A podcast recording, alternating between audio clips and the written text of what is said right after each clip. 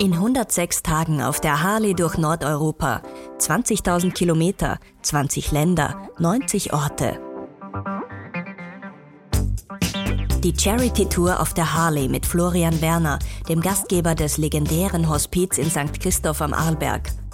Allein mit seiner Harley unterwegs möchte er den Kontinent, aber auch sich selbst besser kennenlernen.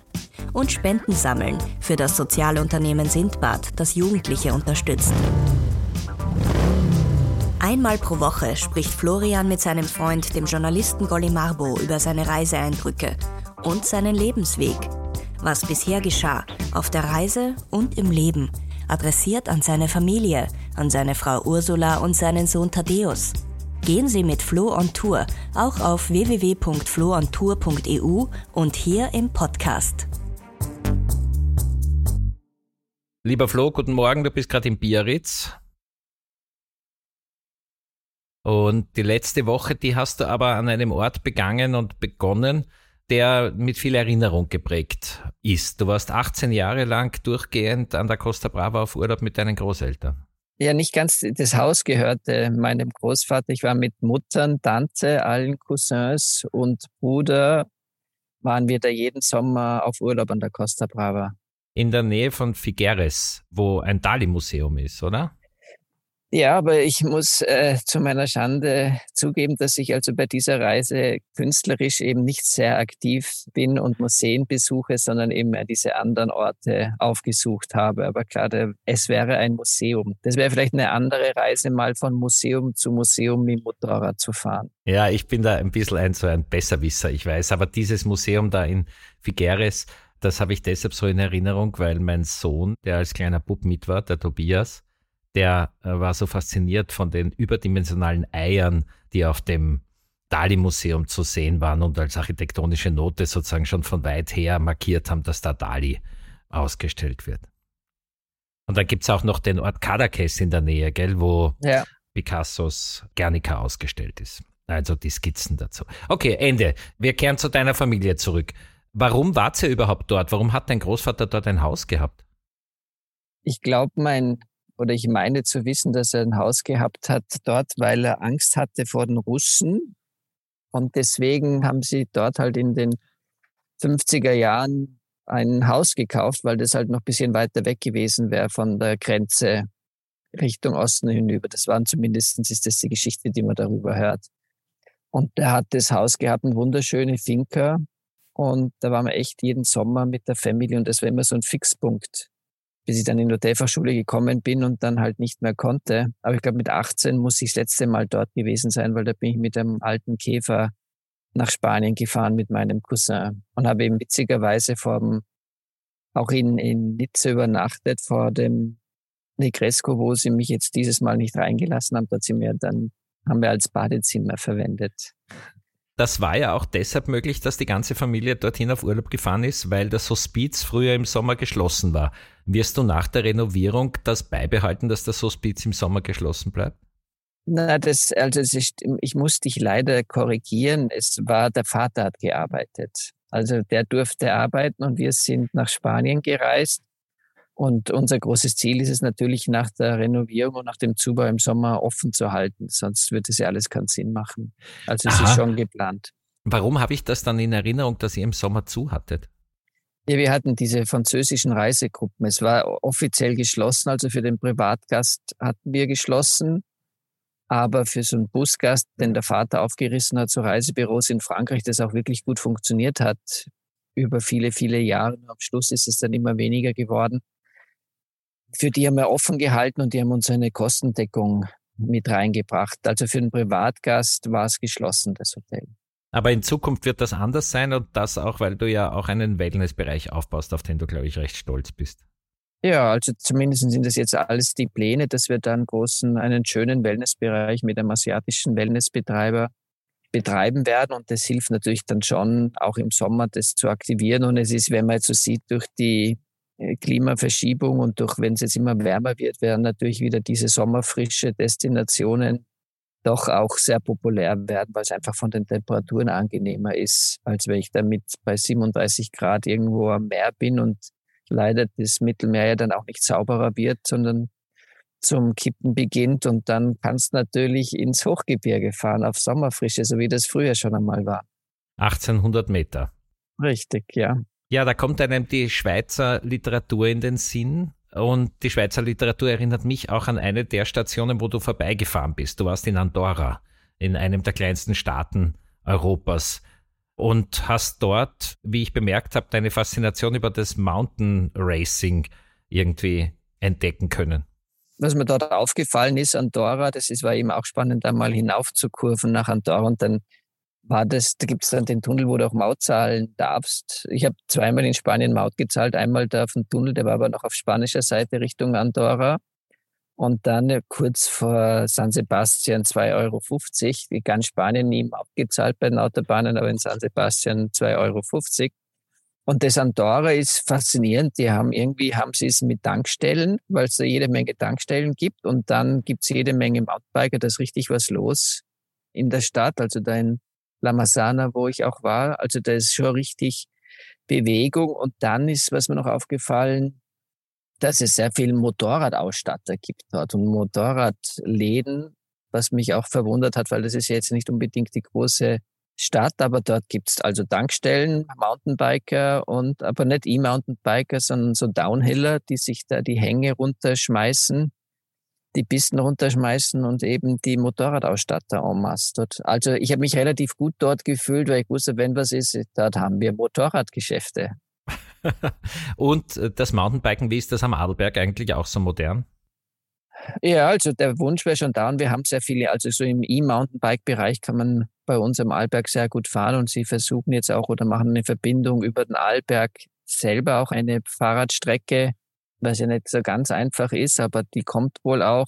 Aber dieses Downhillen ist etwas schwierig, weil wir diese Pisten nicht zusammenbekommen. Das ist also, wenn du da nicht alleiniger Grundbesitzer bist, dann musst du, weil die haben ja so Streifen, da ist ja so diese Grundstücke sind dann in, über die Erbschaften in so Streifen eingeteilt worden oder da hat jeder immer einen Streifen gekriegt und die Streifen wurden immer dünner und wenn du da jetzt eine Mountainbike-Strecke führen möchtest, da kann sein, dann musst du für weiß nicht, 300, 400 Meter mit x Eigentümern sprechen.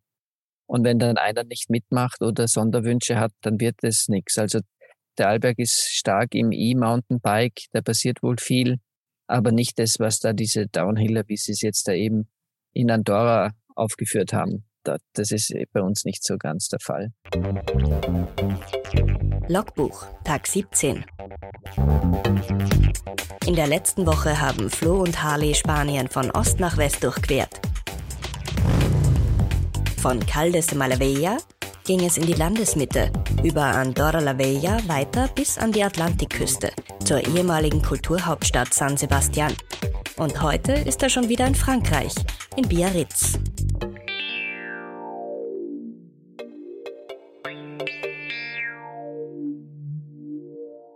Beim Motorradfahren, da hast du auch in der letzten Woche drei Einträge gehabt, die mir aufgefallen sind.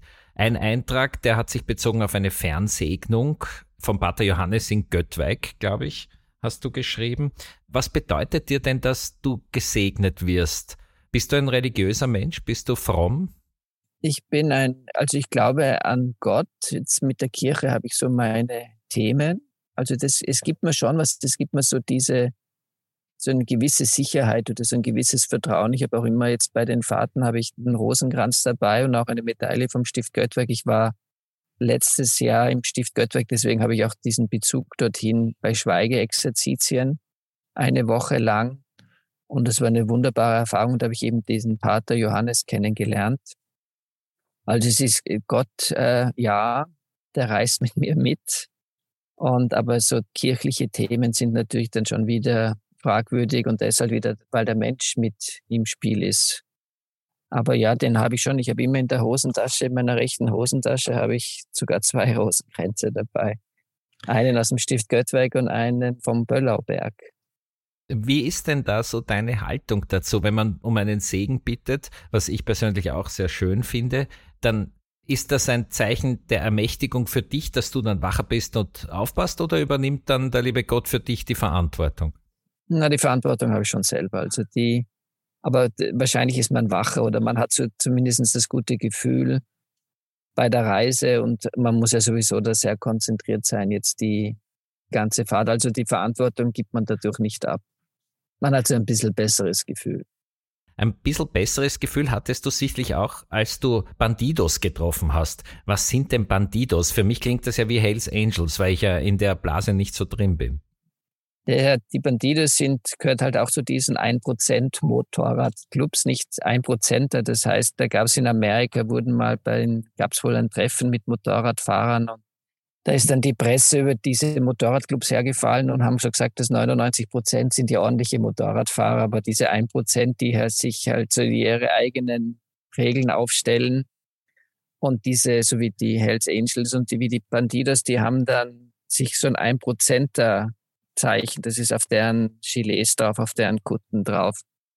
Und das sind Motorradclubs, also sie sind ja da sehr verrufen, auch von rechtlicher Seite her und Drogen und Prostitution und Menschenhandel. Aber ich durchschaue das nicht so ganz. Man, wenn man so ein bisschen googelt, dann hört man auch da und dort die Interviews von den diversesten Präsidenten. Und die sagen, das ist dann eben nicht so. Ist klar, gibt es in jedem Verein gibt's welche, die dann halt äh, sich dann auch prügeln und kriminell sind. Das gibt's auch in der Kirche. Wenn man gerade vorher über die Kirche gesprochen hat, ist ja auch nicht so, dass da alles sauber ist und das gibt's in der Politik. Also das ist ja nicht nur so, dass das jetzt bei denen sind, aber die haben so die rote Karte gezogen. Also da ist man dann schon, also auch das ist auch, wenn man die so trifft, die tauchen ja dann nur im Rudel auf und die waren dort auch dann sicher zu 20 äh, mit 20 Motorrädern, die wo sie zu, mit 20 Harleys, wo sie zu dem Treffen gefahren sind, dann alle die Kutten auf. Also du hast dann schon, wenn du die so als Normalo wie ich dann äh, triffst und siehst, da hast du dann schon einen heiden Respekt vor denen. Ich konnte mal kurz auch mit einem sprechen, er hat mich dann eben so angefragt, die waren aus Norwegen, wo ich denn herkomme. Und dann habe ich gesagt, ja, ich bin eben der Österreich, mache eine Tour rund um Europa. Und das fand er dann auch ganz lässig. Und dann habe ich mich auch für so, weiß nicht, ein, zwei Kilometer mal denen hinten angehängt, weil die fahren ja dann auch nur so im Konvoi in Zweier rein. Und das sind halt einfach, die haben die Mitglieder von solchen Motorradclubs mit Ausnahmen bestätigen die Regel, haben halt deren große Leidenschaft ist das Motorrad und das ist die Nummer eins und der Club ist die Nummer eins und danach kommt erst Familie. Also es ist quasi so deren große Familie ist dieser Club, da fühlen die sich wohl, da sind sie aufgenommen und danach kommt der Rest. Also wenn man da Mitglied ist in so einem Verein, ich glaube in Österreich gibt's weder die Bandidos noch die Hells Angels als weiß ich, vielleicht gibt's Hells Angels, Bandidos gibt's nicht. Dann, wenn du da aufgenommen bist, dann hast du also deine Familie um dich herum. Ich glaube, dass das schon Leute anspricht, die dann sagen, sie möchten, dass sie so irgendwo so ihren erweiterten Familienkreis haben, ist es schon ein Thema dort dann auf, also diesen Prozedere der Aufnahme durchzustehen und durchzumachen. Und da darfst du einfach so mitfahren. Ich hätte mir vorgestellt, das ist dann für so Normalos gar nicht erlaubt, dass sie sich so dranhängen an einen Konvoi. Ich habe mich eh nicht weit, also ich bin ja nicht jetzt so direkt dran gehangen, sondern habe schon den Respektabstand gemacht, aber so einfach mal so von hinten denen zuschauend, denen nachzufahren, das war schon, also ich bin nicht mitten im Konvoi drinnen gewesen und die sind dann auch abgebogen, mit dem bin ich dann auch über die Grenze gefahren nach Spanien und dann sind die gleich einmal eh bei Figueres abgebogen, dort haben die dann diesen habe ich dann gegoogelt, den Spanish Run, Summer Run gehabt, wo sie sich eben alle getroffen haben. Aber die sind so wirklich, also gerade bei den Bandidos, da muss auch wirklich viel, also die fahren so 10.000, 15.000 Kilometer im Jahr mit der Harley. Also die sind echt dedicated zum Motorradfahren und zu diesem Verein. Die sind wahrscheinlich ins Dali-Museum gefahren. Aber Richtig, die sind ins Dali-Museum. Und die Hells Angels kann ich dir berichten von meinem täglichen Fahrradweg ins Büro. Die gibt's äh, zumindest in Wien. Im fünften Bezirk gibt's nämlich ein Hells Angels Haus. Das Chapter zeigt es auch. Also das Eingangstor hat so ein Chapter-Logo oben drauf. Und dann hast du noch eine dritte Sache erwähnt rund um Motorrad in der letzten Woche in deinem Tagebuch sozusagen, dass du uns da teilhaben lässt auf florianontour.eu und zwar von Fellow Riders. Und das ist natürlich ein höchst sympathisches Projekt. Da wird eher eine Benefizfahrt, bei der Geld gesammelt wird für Depressionshilfe veranstaltet. Woher kennst du die und wie ist da dein Bezug dazu? Die habe ich in Tirol kennengelernt. Die haben sowas gemacht von Innsbruck weg. Ich wollte eigentlich mitfahren. Das war am 9. Juli, aber habe es dann nicht geschafft. Weil der die Tante den 85. Geburtstag hatte und die sind auf Simmelsjoch hinaufgefahren zu den Scheibers ins Motorradmuseum, das wirklich sehenswert ist. Und da habe ich den Herrn Schneider kontaktiert, der das Ganze organisiert und habe ihm gesagt, dass ich dann eben, weil an dem Tag, wo ich das quasi meine Fahrt unter die Fellow Riders gesetzt habe, das Motto, äh, haben die auch in Würzburg eine Fahrt gemacht. Und der fährt wohl sehr viel Motorrad und macht sehr viel solche Charity-Geschichten und sammelt da eben für diese Depressions- Thematik Geld ein und hat dann auch durch, also in Tirol haben sie dann, glaube ich, auch 3000 oder 4000 Euro gesammelt. Also da kommt schon ein bisschen was zusammen und das macht er schon über längeren Zeitraum. Das klingt fast ein bisschen nach einer Pilgerfahrt, nach einer Wahlfahrt. Und jetzt bist du ja ins Landesinnere bei den Pyrenäen entlang mit dem Motorrad unterwegs. Kreuzt du da auch ab und zu einen der Jakobswege? Ich habe da eben am, von Andorra kommend nach San Sebastian habe ich den Jakobsweg gekreuzt, wobei ich also ab und zu habe ich mir überlegt, ob ich jetzt auch ein Pilger bin. Aber das ist natürlich schon weit entfernt, weil da wie ich die getroffen habe oder wie ich dann immer siehst du so Straßenschilder, also jetzt musst du wieder nach rechts, dann mal nach links gehen. Du siehst auch so ein paar mit dem Rucksack unterwegs. Aber ich meine, die pilgern ja wirklich. Was ich mache, ist ja Motorradfahren. Das ist ja ein Kindergeburtstag dagegen, weil von dort waren es, glaube ich, noch 800 Kilometer bis zu deren Zielort. Und wenn du dann überlegst, jetzt sind ja Gott sei Dank die Temperaturen runtergegangen, aber da in Frankreich, wie wir da bei Avignon waren, wenn du dann so 36, 37 Grad hast, du bist zu Fuß unterwegs, so viel Wasser kannst du ja gar nicht mitschleppen. Ich bin ja da von Tankstelle zu Tankstelle gefahren und war dann wieder gekühlt. Die haben das ja alles nicht. Also die leisten ja echt was. Also wenn du da bei dieser Hitze unterwegs bist, wir haben ja in St. Christoph kommen ja auch viel, wie man da im Sommer noch, als das Hotel nicht umgebaut wurde, haben wir auch immer Pilger gehabt. Wir sind ja außerhalb der Pyrenäen der höchste Punkt. Äh, am Pilgerweg, also wenn man so aus dem Osten kommt, klar, da geht's bergauf und bergab bei uns, aber 37 Grad, wobei die hatten wir jetzt in Österreich auch. Also die leisten dann schon was. Das ist also kein Honiglecken, was die machen. Jetzt gibt's ja auch eine Jakobsweg-Variante, die man mit dem Fahrrad fahren kann bis nach Santiago. Gibt's eigentlich auch einen Jakobsweg für Motorräder? Habe ich noch nicht gehört. Würde ich aber auch nicht so bezeichnen, dass das der Jakobsweg, den könntest du relativ zügig fahren. Die Geschichte aber das ist, äh, mit dem Fahrrad ist es ja auch nochmal, ich weiß nicht, ob man das dann mit dem E-Bike schärft, weil du brauchst ja dann die Ladestationen. Also ich glaube, so der wahre Jakobsweg ist dann schon zu Fuß. Ich bin ja einmal um den Kailasch gepilgert. Also ich habe das Pilgern auch schon so ein bisschen hinter mich. Da bin ich eine Woche um den Kailasch marschiert. Also ein bisschen was habe ich da gemacht. Auf seiner Charity-Tour sammelt Flo Spenden für Sindbad. Das Sozialunternehmen bringt SchülerInnen aus Brennpunktschulen mit MentorInnen zusammen. In einem einjährigen Programm sollen die Mentees in eine für sie neue Lebenswelt eintauchen können und sozial gestärkt werden. Das soll Zukunftsperspektiven und einen Zugang zum Arbeitsmarkt eröffnen. Unterstützen Sie Sindbad auf www.floontour.eu.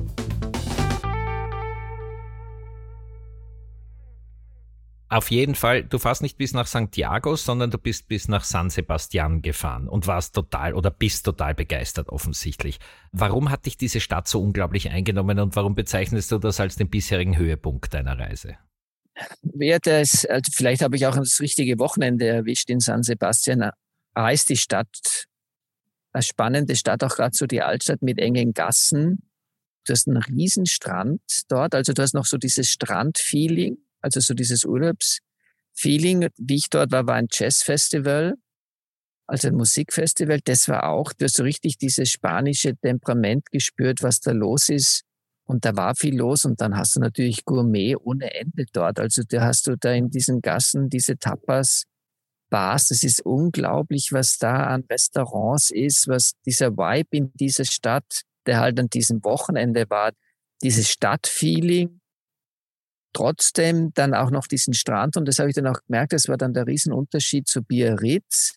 Das war dann wieder so voll touristisch, wie ich nach Biarritz gefahren bin. Das ist dann so wie Südfrankreich. Da waren halt auch, wenn man die Fotos sieht vom Strand von Biarritz, ich meine, das war ja ein Ameisenhaufen, was da gewuselt ist an Menschen, die dort am Strand waren. Und das war in, in San Sebastian war da schon noch mehr los.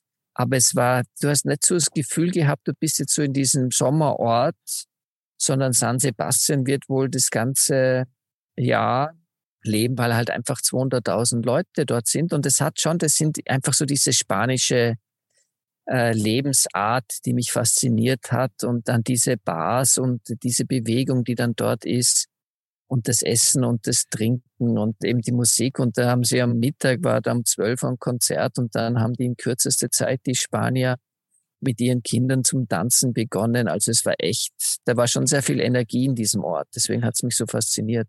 Es ist eben eine lebendige Stadt und keine Touristenfalle. Richtig, es ist wirklich eine, und das war aber eine lebendige Stadt und das war aber bei mir nie so am Bildschirm San Sebastian. Ich wollte ja zuerst auch, wie ich die Reise geplant habe, nach Bilbao fahren da hätte ich dann mehr Kultur gehabt und dann hat man im Winter einen Gast auf der Alm gesagt, dem ich davon erzählt habe. Ich gesagt, nicht nach Bilbao, du musst nach San Sebastian fahren, dort sind die besten Bars und die besten Restaurants. Und ich bin heilfroh, dass ich eben nach San Sebastian gefahren bin, aber ich hatte das echt nicht, als ich weiß nicht, ob du das am Schirm hast, San Sebastian. Mein Cousin fährt jetzt hin, witzigerweise im August, aber das ist echt eine coole Stadt, da muss ich unbedingt wieder hin. Man kann dann nach Bilbao fliegen und von dort ist es so eine Stunde mit dem Auto dann nach äh, San Sebastian, aber es ist eine super Stadt. Und sowohl in San Sebastian als auch in Biarritz hast du Filmfestivals. Du fährst die ganze Zeit durch eine Gegend voller Kultur, ob Literatur mit Max Frisch und Andorra, ob die bildende Kunst, wir haben es schon erlebt und erwähnt, ob die Kulinarik, die Gastronomie. Jetzt bist du in San Sebastian einen Tag geblieben, das hast du dir gegönnt, ist aber gar nicht typisch für deine Reise, sondern meistens fast am nächsten Tag schon wieder weiter blutet einem da nicht das Herz, dass du nicht eigentlich an jedem dieser Orte länger bleiben wollen würdest? Ja, die, weiß nicht, das sind, weil mich ja noch so viel erwartet, deswegen zieht es mich dann schon immer weiter. Aber San Sebastian, da hätte man schon noch so ein bisschen herumhängen können und sich Sachen anschauen und dann halt vielleicht doch dann nach Bilbao fahren und dann auch dort ins Guggenheim Museum zu gehen. Aber so grundsätzlich sind es schon so gut getaktet, auch hier Biarritz, das langt leicht eine Nacht jetzt für mich Biarritz, da brauche ich nicht mehr, weil das einfach wirklich voll voll ist und volle Strände und dann halt auch diese Kulinarik, wenn es die wenigstens geben wird, wo du dann da diese Bars hast. Aber das ist jetzt gut getaktet und in, jetzt geht's ja nach Bordeaux und da bin ich auch wieder zwei Nächte in Bordeaux, weil da gibt's natürlich auch viel wieder zum Anschauen. Aber zu, im Grunde habe ich das ganz gut, auch das zwei Nächte an der Costa Brava, es war eigentlich ganz gut getaktet bis jetzt.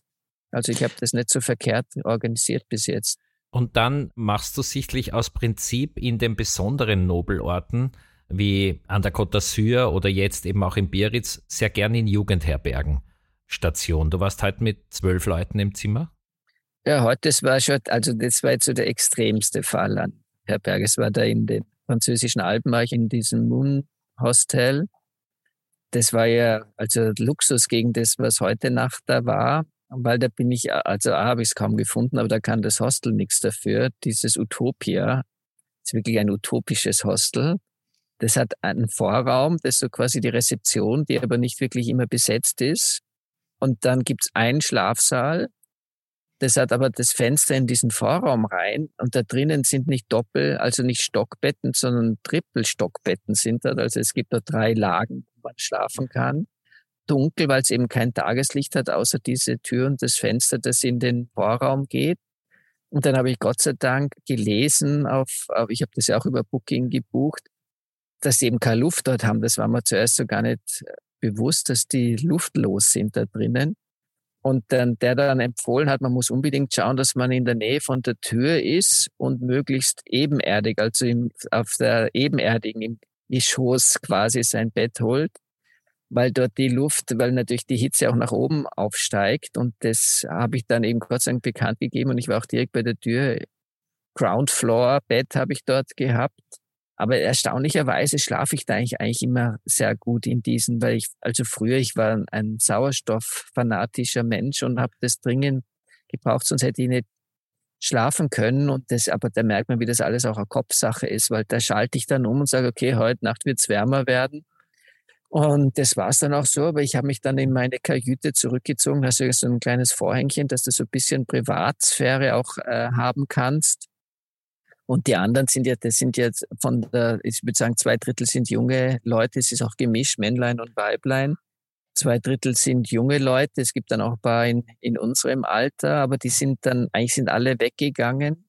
Die sind natürlich dann so um acht, neun weggegangen und ich bin um halb zehn in meine Kajüte geschlüpft und habe eigentlich dann echt gut. Also ich, für mich ist das Geheimnis ist also das Hirn umschalten, Oropax und so eine Schlafmaske, so eine Schlafbrille, dass es wirklich dunkel ist, dass es jetzt wurscht ist, ob da jemand das Licht andreht, wobei ich hatte ja eh den Vorhang und diese Kombination nichts hören und nichts sehen und kann eben dieses Licht nicht. Ich habe echt gut geschlafen. Mich fasziniert selber, wie gut ich eigentlich in diesen Häusern schlafe oder in solchen Schlafsälen bin, wobei es mich dann schon auch fasziniert, weil die verdienen ja richtig Geld. Wenn ich überlege, ein Raum ohne Fenster ins Freie, 600 Euro die Nacht zu bekommen, weil das, wenn ich, die waren ausverkauft heute am Abend, also vergangenen Abend, das sind 50 Euro die Nacht, mal 12, da bis bei 600 Euro für ein Zimmer, das wird gehabt haben, weiß nicht, die sind die Stockbetten, zwei, vier, sechs,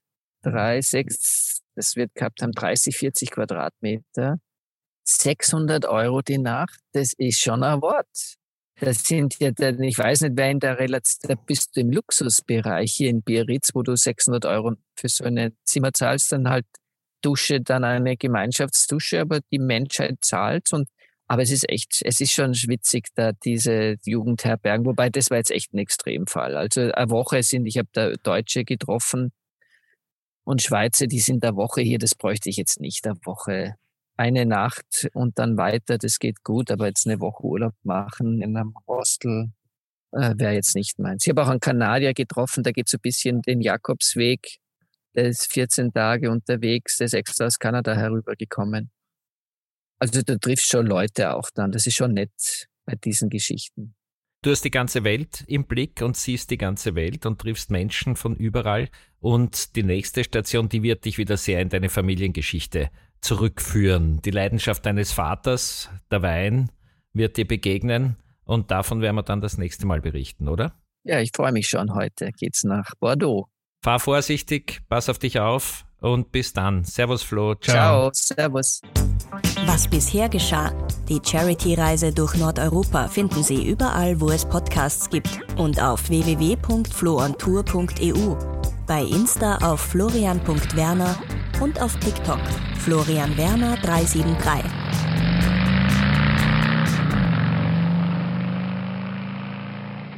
Sie hörten eine Produktion von Inspiris Film. Das Team bestand aus Kari Koren, Golly Marbo und Iris Haschek. Weitere Produktionen finden Sie auf www.inspirisfilm.tv.